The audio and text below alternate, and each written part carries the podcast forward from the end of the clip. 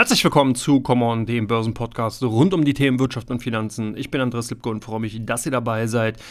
Ja, allzu viel ist in den letzten Handelstagen an den Börsen nicht wirklich passiert. Das kann man so attestieren. Der eine oder andere wird wahrscheinlich erstaunt auf die Ticker in den Zeitungen, wo auch immer ins Internet geguckt haben und sich gewundert haben, dass ja eigentlich gar nicht groß was passiert ist, sowohl bei DAX als auch bei Dow Jones und den anderen großen Indizes, außer bei den Tech-Werten in den USA.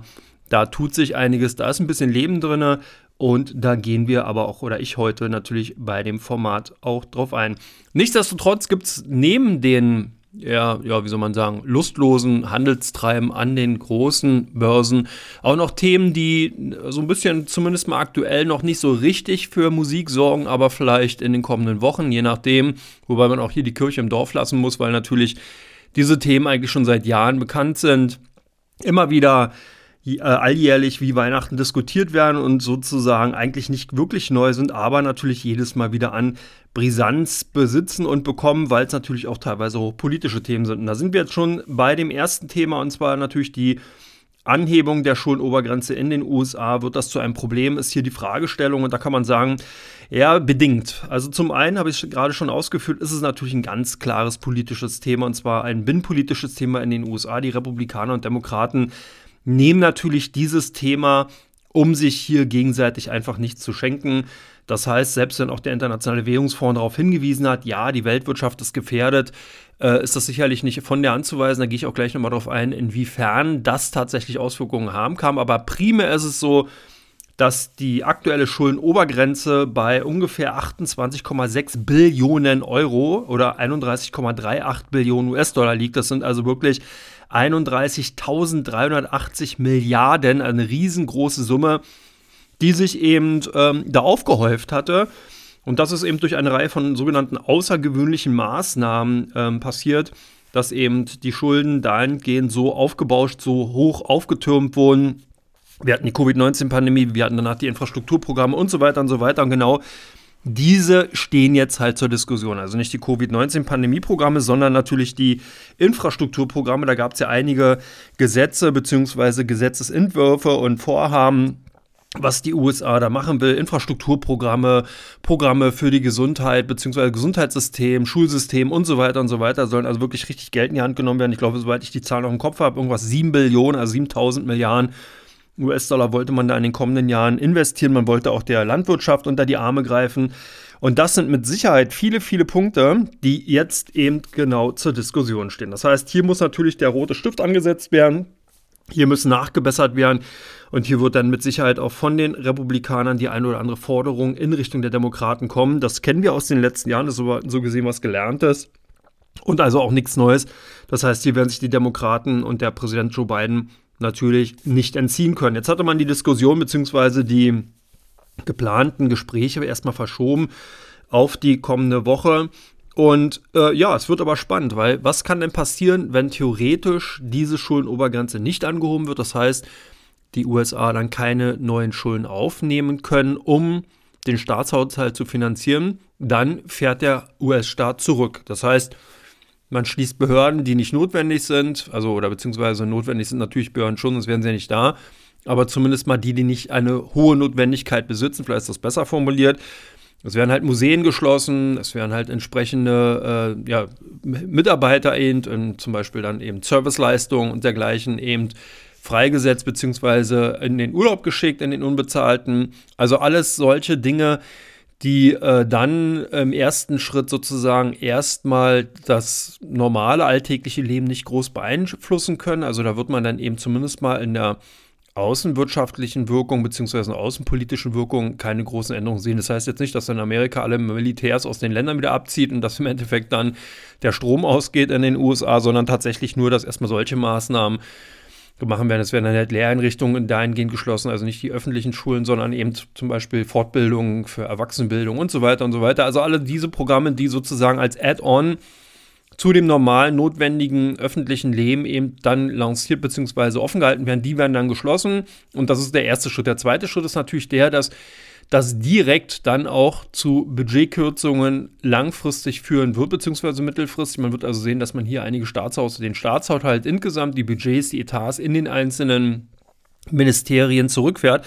Und das ist ja genau das, worauf auf der IWF hingewiesen hat. Das heißt, wenn also jetzt hier die Zankereien um diese Anhebung der äh, Schuldenobergrenze weiter fort und fortge fortgeführt und fortgesetzt werden und man dazu keine Einigung kommt, dann ist es natürlich zum einen ein Misstrauen auch von ausländischen Investoren in Richtung der USA, weil man hier natürlich jetzt erstmal keine Befürchtung hat, dass die USA ihre Schulden nicht mehr zurückführen werden. Aber man kann natürlich davon ausgehen, dass zumindest mal die internen Abläufe, die dann wie beschrieben ja bisher gelernt und gekannt sind, dass die erstmal zum Erliegen kommen, dass dahingehend natürlich dann auch Staatsausgaben gekürzt werden, dass das dann eben äh, und dann in zweiter oder in dritter Linie eben auch die Unternehmen trifft, die dann zum Beispiel von dem Staat natürlich entsprechende Aufträge bekommen haben, Sicherheitsunternehmen, entsprechende äh, Zulieferunternehmen und so weiter und so weiter, die werden dann halt entsprechend natürlich auch nicht bezahlt. Und so zieht sich dann die ganze Kette äh, sozusagen zu, beziehungsweise na, äh, reiht sich dann eine Perle nach der anderen auf, sodass man dieses Kausalgefüge sieht, was dann natürlich auch dahin führen kann,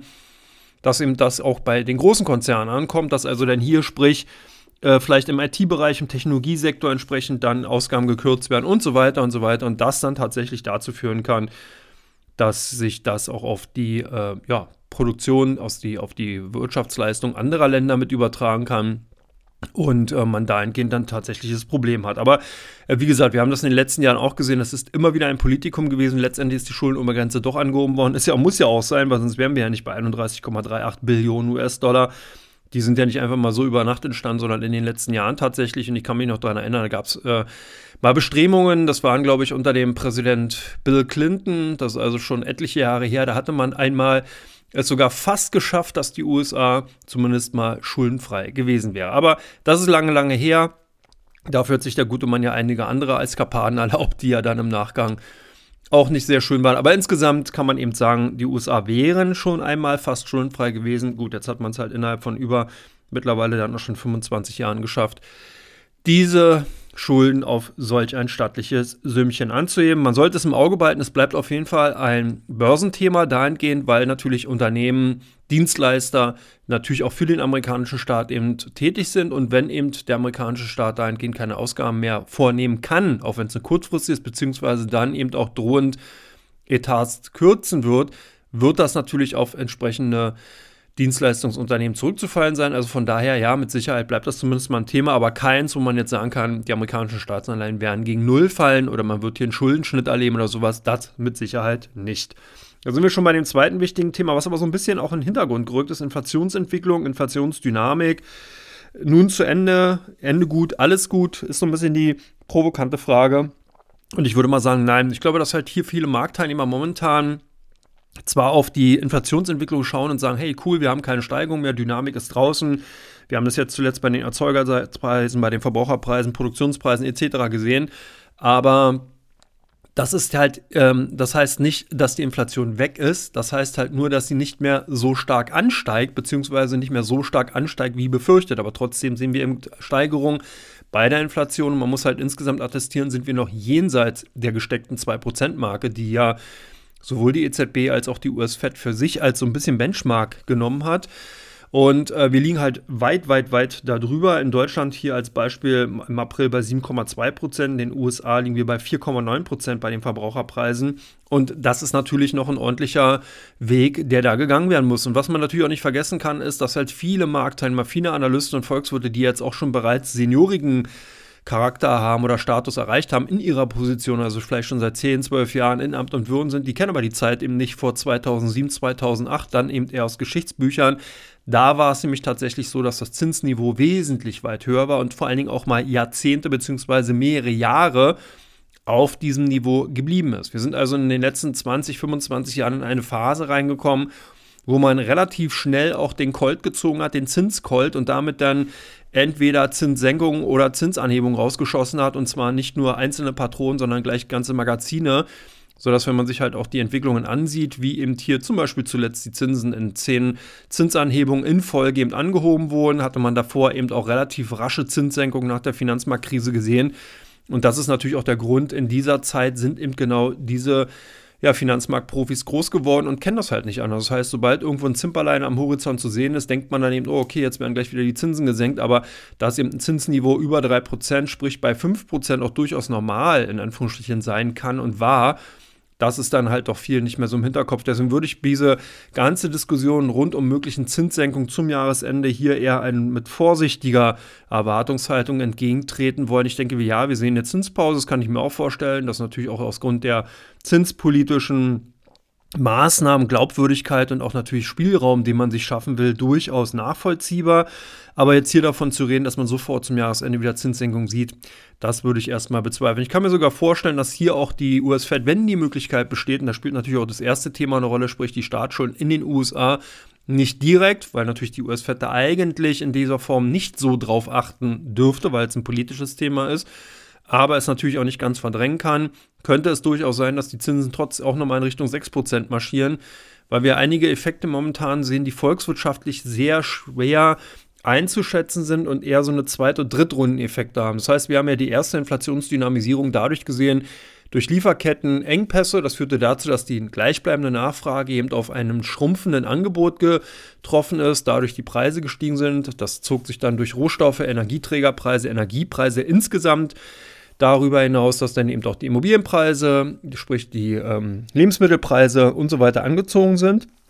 Diese erste Welle ist dann jetzt sozusagen vorbei, aber nicht nur direkt, sondern auch dadurch, dass man eben jetzt den sogenannten Basiseffekt hat. Das heißt, diesen großen ersten Anstieg, den haben wir halt im vergangenen Jahr 2022 gesehen.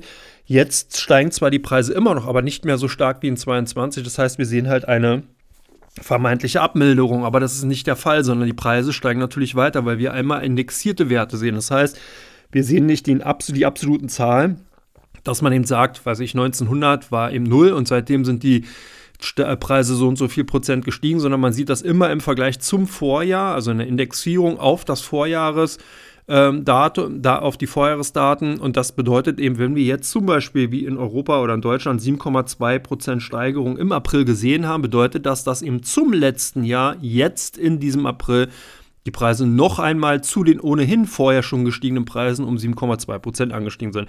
Ich betone das so, weil es halt auch vielen gar nicht so bewusst ist, sondern weil man immer denkt, okay, das ist wie so eine Art medianer, geglätteter Durchschnitt oder sowas. Also im Schnitt sind die Preise jetzt dann um die Summe gestiegen. Ja, aber wo, auf welchem Bezug? Genau, von vor einem Jahr.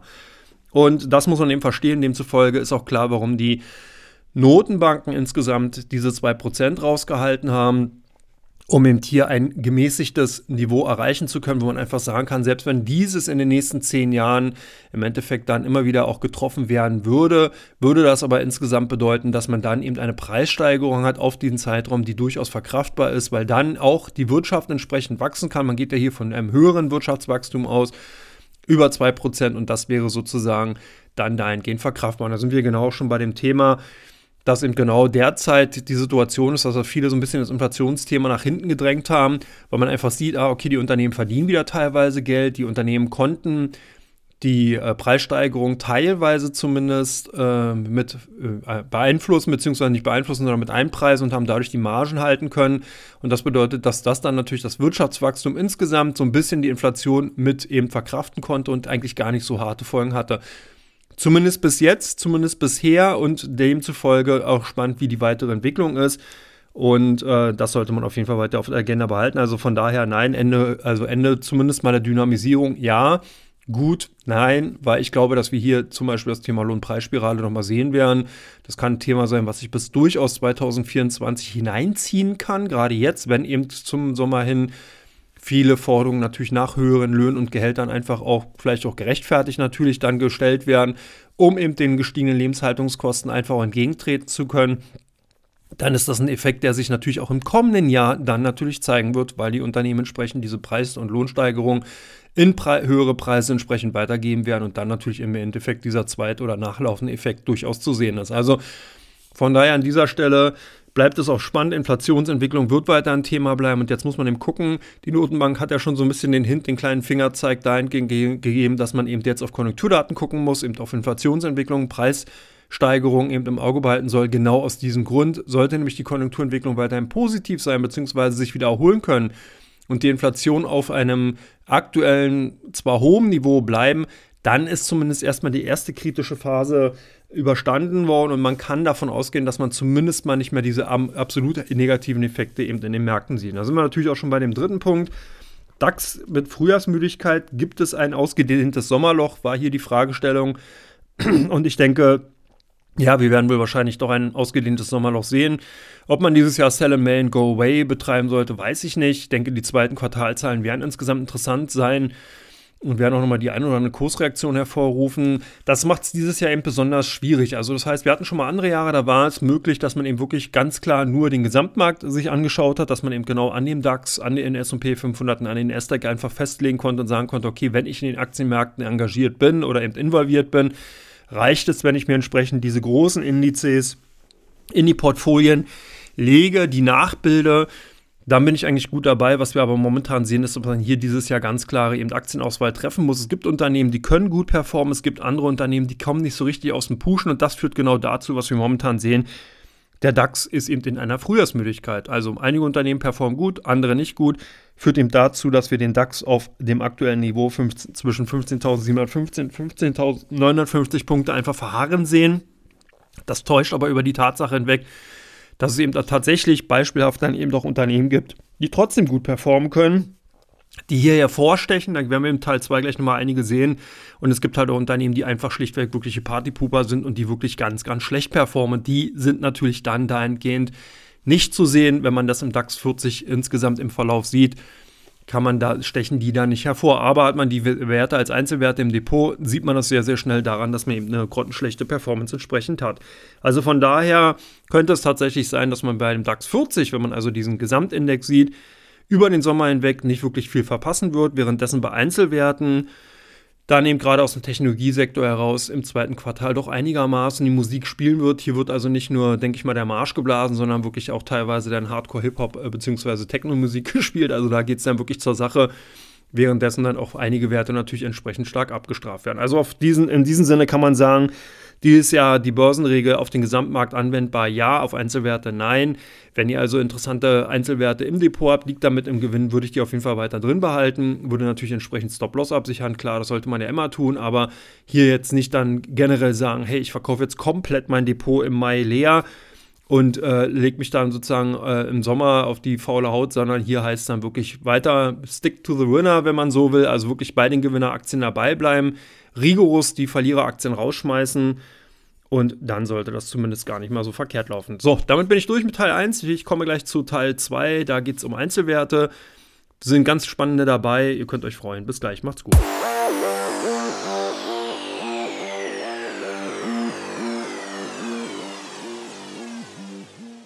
Herzlich willkommen zurück zu Come On, dem Börsenpodcast rund um die Themen Wirtschaft und Finanzen. Ich bin Andreas Lipko und freue mich, dass ihr auch bei Teil 2 dabei seid. Und da geht es um fünf einzelne Unternehmen, die ihr entweder direkt als Frage hier zu mir geschickt habt oder beziehungsweise die ich mir natürlich dann selber ausgesucht habe. Und natürlich müssen wir auf die als erstes Unternehmen auf die Allianz gucken. Wir haben ja jetzt Berichtssaison, viele Unternehmen legen ihre Quartalzahlen vor, auch die Allianz. Allianz hatten wir an dieser Stelle oder ich an dieser Stelle in dem Podcast auch schon mal. Da gab es ja vor einiger Zeit im vergangenen Jahr diese Querelen und Streitigkeiten mit Allianz Global Investors und anderen institutionellen Anlegern, die eben die Allianz verklagt hatten auf Schadensersatz.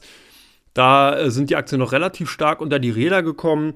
Als sich dann aber zum Jahresende hin so ein bisschen eine Einigung in die, bei diesen Streitigkeiten abgezeichnet hatten, einfach dann auch so ein bisschen eine Beruhigung bei diesem ganzen Fall reingekommen ist, da war es eigentlich ein guter Zeitpunkt, um in den Aktien zu investieren. Zumindest haben wir das damals oder ich damals so an dieser Stelle hier gesagt. Und ich denke, ich lag da gar nicht so verkehrt, wenn man sich jetzt nämlich ansieht, wie gut und wie im Endeffekt dann auch sich äh, robust das Geschäft bei der Allianz entwickelt hat, dann hat man dahingehend einen guten Schnitt machen können. Die höheren Preise im Schaden- und Unfallgeschäft haben nämlich dem Versicherer zum ersten Quartal, sprich zum Jahresstart, einen, einen ordentlichen Gewinnsprung äh, beschert und äh, somit konnte zumindest mal ein operativer Gewinn von 3,7 Milliarden Euro ausgewiesen werden. Das war ein Viertel mehr als ein Jahr zuvor. Hier muss man, wie gesagt, sagen, da waren auch einige Effekte noch drin, weil man eben Rückstellung bilden musste für die Streitigkeiten in den USA, die Rechtsstreitigkeiten. Da wurde also das Ergebnis im vergangenen Jahr schon ein bisschen angekratzt. Das heißt, hier diese harte Steigerung um 25 Prozent, die ist natürlich dann auch zu relativieren.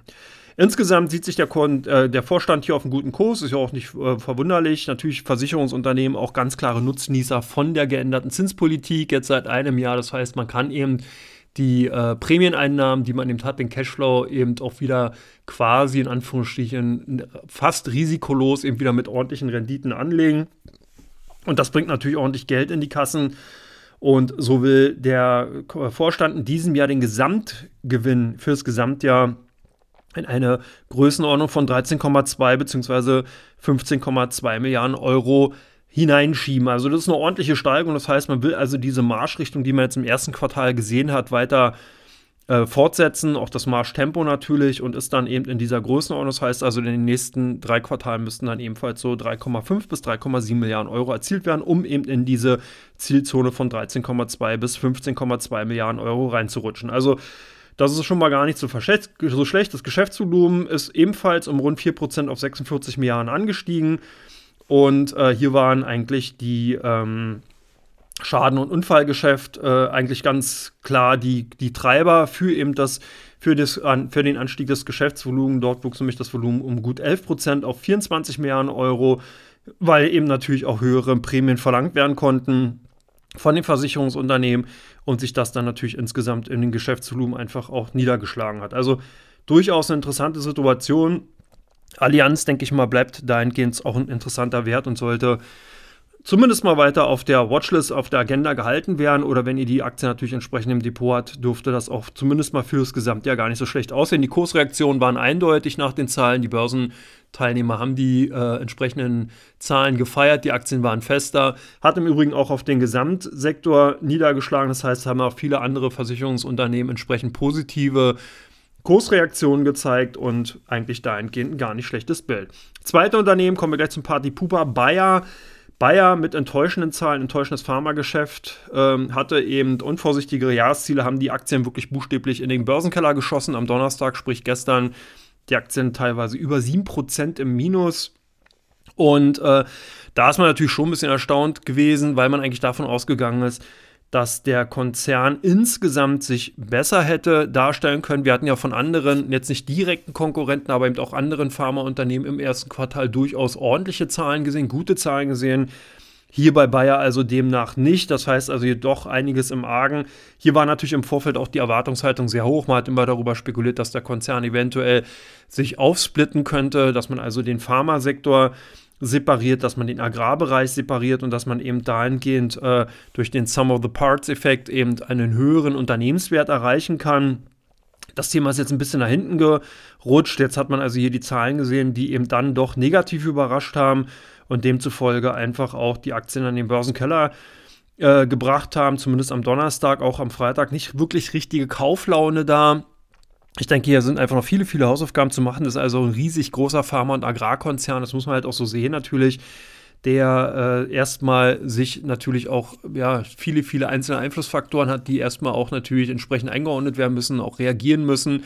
Und äh, demzufolge bleibt das auf jeden Fall erstmal eine sogenannte eine Turnaround-Story nicht. Der Konzern ist ja nicht im Minus, aber zumindest mal eine Entwicklungsstory, die weiter beobachtet werden muss, also eine Restrukturierung Dahingehend die Fantasie ist durchaus noch da, wird aber wahrscheinlich noch ein bisschen dauern. Von daher die Bayer-Aktien insgesamt abschreiben, denke ich nicht. Äh, ich würde aber hier auch erstmal die kommenden Tage abwarten, um zu sehen, wo eben das Kursniveau gefunden werden kann, wo beide Marktteilnehmer, also beiden Börsenlager sich dann zurechtfinden können. Das heißt, die Bullen und die Bären wo man eben sagt, ja, okay, das Kursniveau ist in Ordnung, da hat man ein bisschen Fantasie dahingehend, dass eben die mögliche Restrukturierung kommt. Auf der anderen Seite dann eben auch vielleicht nochmal das Geschäft noch nicht so richtig anspringt. Aber auf jeden Fall sollte man die Aktien noch nicht abschreiben. Ich denke, die bleiben und sind auch interessant. Der nächste Konzern, Walt Disney. Auch ein immer wiederkehrender Gast in diesem Börsenpodcast. Und der Unterhaltungsriese hatte ebenfalls am Donnerstag Zahlen vorgelegt und konnte mit seinen Abozahlen für das Streaming-Geschäft nicht so richtig überzeugen.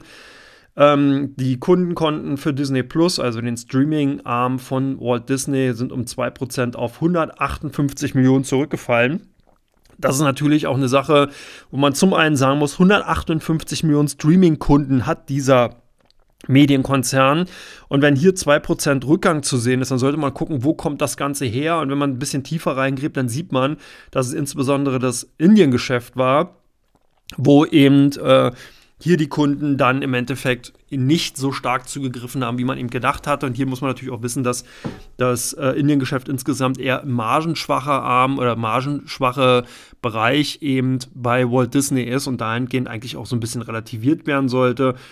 Der Konzern will jetzt hier weiter Kosten einsparen, um eben die Ertragskraft langfristig steigern zu können. Das hat er ja auch schon bereits im letzten Jahr angekündigt. Also ich würde hier so ein bisschen mal die Kirche im Dorf lassen. Bei Walt Disney ist aus meiner Sicht heraus weiter ein Streaming-Geschäft wirklich gerade perspektivisch mega, mega interessant. Man hat die Möglichkeit, hier eine riesig große Medienbibliothek und Wertrechtbibliothek an unzähligen Medienformaten, Filmen, wie auch immer, eben weiterverwerten zu können, auswerten oder beziehungsweise generell monetarisieren zu können. Dann darf man nicht vergessen, dass Walt Disney ja nicht nur Streaming, sondern natürlich auch ähm, ein Reisekonzern, ein Entertainment-Konzern, verdient unheimlich viel durch Merchandising, verdient unheimlich viel durch eben zum Beispiel den Disney Resource und so weiter und so weiter. Also wirklich eine, äh, eine ganz, ganz breit aufgestellte Entertainment-Gesellschaft im weitesten Sinne. Und wenn diese ganzen einzelnen Arme dann eben auch wieder zumindest mal halb, halb äh, halbwertig oder halbmäßig, ähm, ja, mittelmäßig, sage ich mal, vernünftig laufen sollten, dann äh, sind die in, in der Kombination und in der geballten Schlagkraft wirklich ein absoluter Profitbringer für den Konzern. Und ich denke, Walt Disney bleibt damit zumindest mal, wenn man im amerikanischen Medienbereich investiert sein will, auch eine gute Möglichkeit dafür. Das nächste Unternehmen sind die Sixt, ähm, der Autovermieter aus Deutschland hat zumindest mal davon profitiert, dass auch wieder so ein bisschen die Reiseaktivitäten zugenommen haben im vergangenen Jahr. Natürlich sind dann Mietwagen, wenn man eben natürlich ins äh, Ausland beziehungsweise entsprechend eben verreist, dann hat man ja Mietwagenaktivitäten, die haben eben gut zugenommen. Dadurch hat der Konzern zumindest mal profitieren können, aber auch hier Inflationsentwicklung ist nicht spurlos an dem Konzern vorbeigegangen. Das heißt, die Kosten sind natürlich auch gestiegen dadurch. Und man hatte eben auch teilweise durch eine knappere Verfügbarkeit von Mietwagen insgesamt äh, zwar die Möglich äh, weniger die Möglichkeit gehabt, komplett die Quantität zu befriedigen, aber man hat aber gleichzeitig die Möglichkeit gehabt, höhere Preise zu nehmen. Also dadurch hatte man so ein bisschen den Effekt, dass man eben äh, diese höheren Preise eben auch durchdrücken konnte im Markt und man insgesamt sich auf dem Preisniveau über äh, 2019, also sprich vor der Covid-19-Pandemie bewegt. Ich denke, das ist eigentlich ganz, ganz interessant. Unter dem Strich hat sich der Gewinn um zwei Drittel auf 22,2 Millionen Euro verringert aber die Jahresprognose äh, bei dem Umsatz und Vorsteuergewinn liegt jetzt momentan zwischen 430 und 550 Millionen Euro.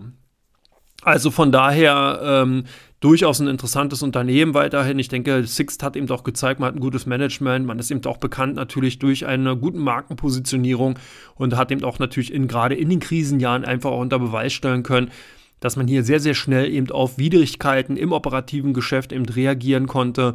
Und von daher bleibt die Six-Achse zumindest mal interessant und sollte zumindest auf der Watchlist behalten werden. Last but not least in Teil 2 die Bilfinger-Aktien, der Industriedienstleister, ebenfalls mit Zahlen zum ersten Quartal und da konnten der zumindest mal die Auftragseingänge um 24 Prozent auf knapp 1,4 Milliarden Euro gesteigert werden. Der Umsatz stieg um 10 Prozent auf 1,05 Milliarden.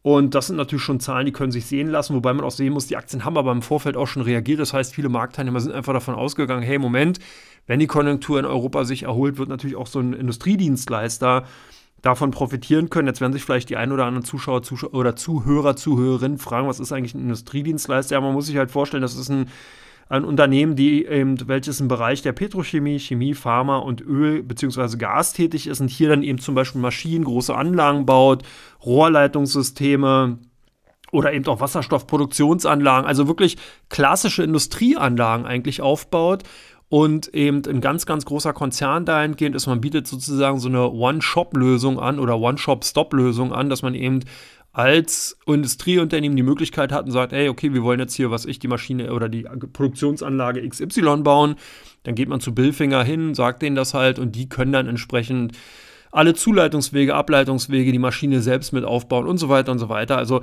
das ist sozusagen der Bereich, in dem sich Billfinger tummelt und damit eigentlich auch ganz gutes Geld verdient, wie man eben gesehen hat.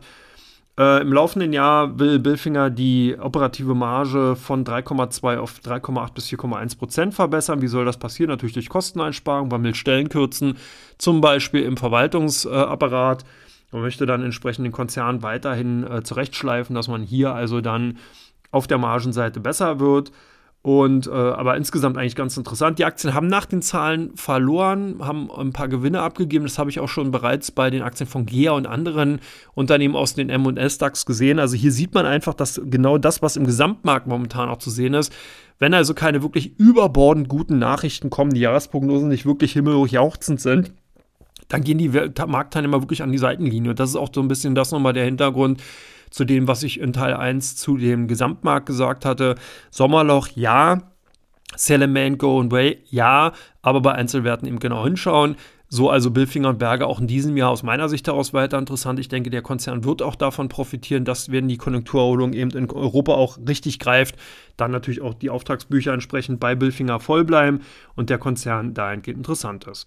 So, damit bin ich auch schon wieder durch mit Teil 2. Ich hotte hier buchstäblich durch das Programm heute. Ich hoffe, es stört euch nicht. Jetzt geht es gleich in Teil 3 weiter mit den drei top gesuchten Aktien bei OnVista und auch den drei meistgehandelten Werten bei der Comdirect. Ihr könnt gespannt sein. Es sind einige interessante Werte dabei. An einige kann man antizipieren, bei anderen ist man vielleicht überrascht. Aber bis gleich. Macht's gut.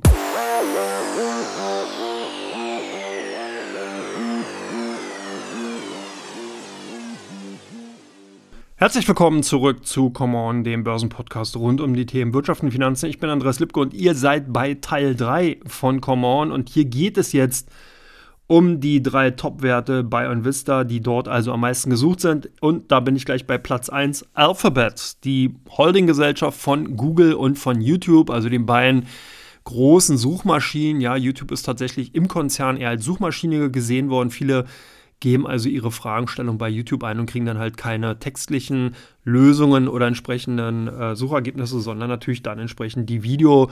Äh, für ihre Probleme. Und von daher war es natürlich interessant, was Alphabet, was eben hier der CEO von Alphabet zu sagen hat zu zum Beispiel dem Thema künstlicher Intelligenz. Hier Stichwort ChatGPT hatte ich an dieser Stelle auch schon mal drüber gesprochen. Und es war tatsächlich das meistgenutzte Wort. Künstliche Intelligenz oder im Englischen Artificial Intelligence, AI, war eben wirklich, ich glaube, das meistbenutzte Wort eben bei dieser Vorstellung und hat aber der Aktie einen ordentlichen Boost gegeben. Das heißt, viele Marktteilnehmer setzen jetzt darauf, dass Alphabet hier ChatGPT ordentlich in den Hintern treten kann, dass man also Bing dahingehend Konkurrenz machen kann. Das Management hat angekündigt, dass Alphabet hier nachbessern wird, dass man ganz, ganz viele neue Tools entsprechend entwickeln wird in diesem Bereich, die dann zukünftig zur Verfügung stehen werden, damit eben der Konzern das Rennen mit oder gegen Microsoft nicht verliert und demzufolge bleibt das spannend. Wurde hitzig diskutiert bei Invista, demzufolge die Aktien von Alphabet natürlich hier ganz weit vorne dabei. Platz 2 die Aktien von PayPal. Und hier waren es natürlich die Quartalzahlen. PayPal hatte am Montagabend gute Zahlen für das erste Quartal gemeldet und die Erwartungen der Analysten zumindest mal dahingehend übertroffen. Auch die Ziele für das laufende Gesamtjahr sind angehoben worden, aber es war doch eine, wie soll man sagen, ja, ein, ein kleiner Trübsal zu finden. Und zwar hatte man den äh, Anstieg der Marge nicht in dieser Form erfüllen können oder beziehungsweise prognostiziert wie äh, eben man angenommen hatte. 100 Basispunkte sind in Aussicht gestellt worden, 125 hatte man aber vorher angepeilt. Das heißt, hier eine glatte Verfehlung um 25 Basispunkte, also 0,25 Prozent. Das reichte, um die Aktie buchstäblich in den Börsenkeller zu schicken. Da sieht man also auch hier wieder Jahresprognosen mehr als erfüllt, beziehungsweise dann eben äh, die Erwartungen erfüllt, aber eben die Jahresprognosen nicht ganz erfüllt, reicht aus, um dann hier wirklich so ein Firlefanz zu machen. Die Aktien, beziehungsweise, ja, die Aktien dann stark unter Verkaufsdruck gewesen und hier haben natürlich auch viele im Board bei Invista entsprechend diskutiert, ob es dann gerechtfertigt ist, ob es jetzt Kaufzeitpunkt ist, wie auch immer.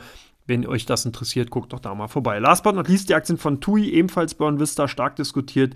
TUI ebenfalls mit Zahlen macht im zweiten Geschäftsquartal mehr Umsatz, optimistisch für den vorstehenden Sommer. Da wurde natürlich auch ganz klar eben die jetzt Kursziele eben entsprechend rausgehalten und eben darüber gesprochen, ob die Aktien aktuell interessant sind, ob man noch warten sollte, wie auch immer. Wenn ihr euch der Diskussion anschließen wollt, guckt bei Onvista vorbei. Bei Comdirect waren die Aktien von Vantage Towers AG eine der meistgehandelten Werte in den vergangenen Handelstagen. Hier droht ja das Delisting. 32 Euro sollen an die Aktionäre entsprechend ähm, ausbezahlt werden, als sozusagen Delisting-Preis, als Squeeze-Out-Preis und äh, demzufolge die Aktien hier doch sehr, sehr stark eben gehandelt, hauptsächlich eher Verkäufer zu sehen, die dann ihre Aktien auf dem aktuell über dem Squeeze-Out-Preis befindlichen Preisniveau noch in den, an den Börsen verkaufen. Die Platz 2 oder den Platz 2 nehmen die Aktien von Talangs ein. Im Zuge der äh, Allianzzahlen sind die Aktien halt auch am, in den letzten Tagen gefragt gewesen. Wir hatten die Hannover Rück bereits auch schon mit Zahlen gesehen. Hier also die Versicherungsbranche im Fokus und demzufolge Talangs ganz klar bei den deutschen Werten unter den Top-Werten zu finden. Last but not least, Franco Nevada Corp, eine Firma, die hauptsächlich Minenprojekte und in Metall- bzw. Gold- sowie Öl- und Erdgasprojekten investiert. Hier hat man ganz klar Gewinnmitnahmen gesehen nach der guten Kursperformance in den letzten Handelstagen. Und da waren eben viele Comdirect-Kunden dabei, dann ihre Bestände entsprechend etwas zu reduzieren. So, damit bin ich durch mit Come On, dem Börsenpodcast. Ich bedanke mich, dass ihr dabei wart. Ich wünsche euch ein bezauberndes, schönes Wochenende. Genießt das Leben. Und ja, lasst die Börse Börse sein am besten, wenn ihr am Wochenende diesen Podcast hört. Ansonsten bin ich natürlich in der kommenden Woche wieder dabei mit den Common Bergfest bzw. Common Börsen Podcast. Und wenn ihr natürlich dann entsprechend tägliche Informationen erwählt, guckt einfach auf meinen YouTube-Kanal, starten den Tag in Lipkos Coffee Break bzw. auf dem YouTube-Kanal von Comdirect. Da gibt es Markt. Update Live-Folgen und das Klar Schiff. Ihr könnt euch freuen. Sicherlich ganz spannend. Macht's gut, bis dann. Ciao, ciao.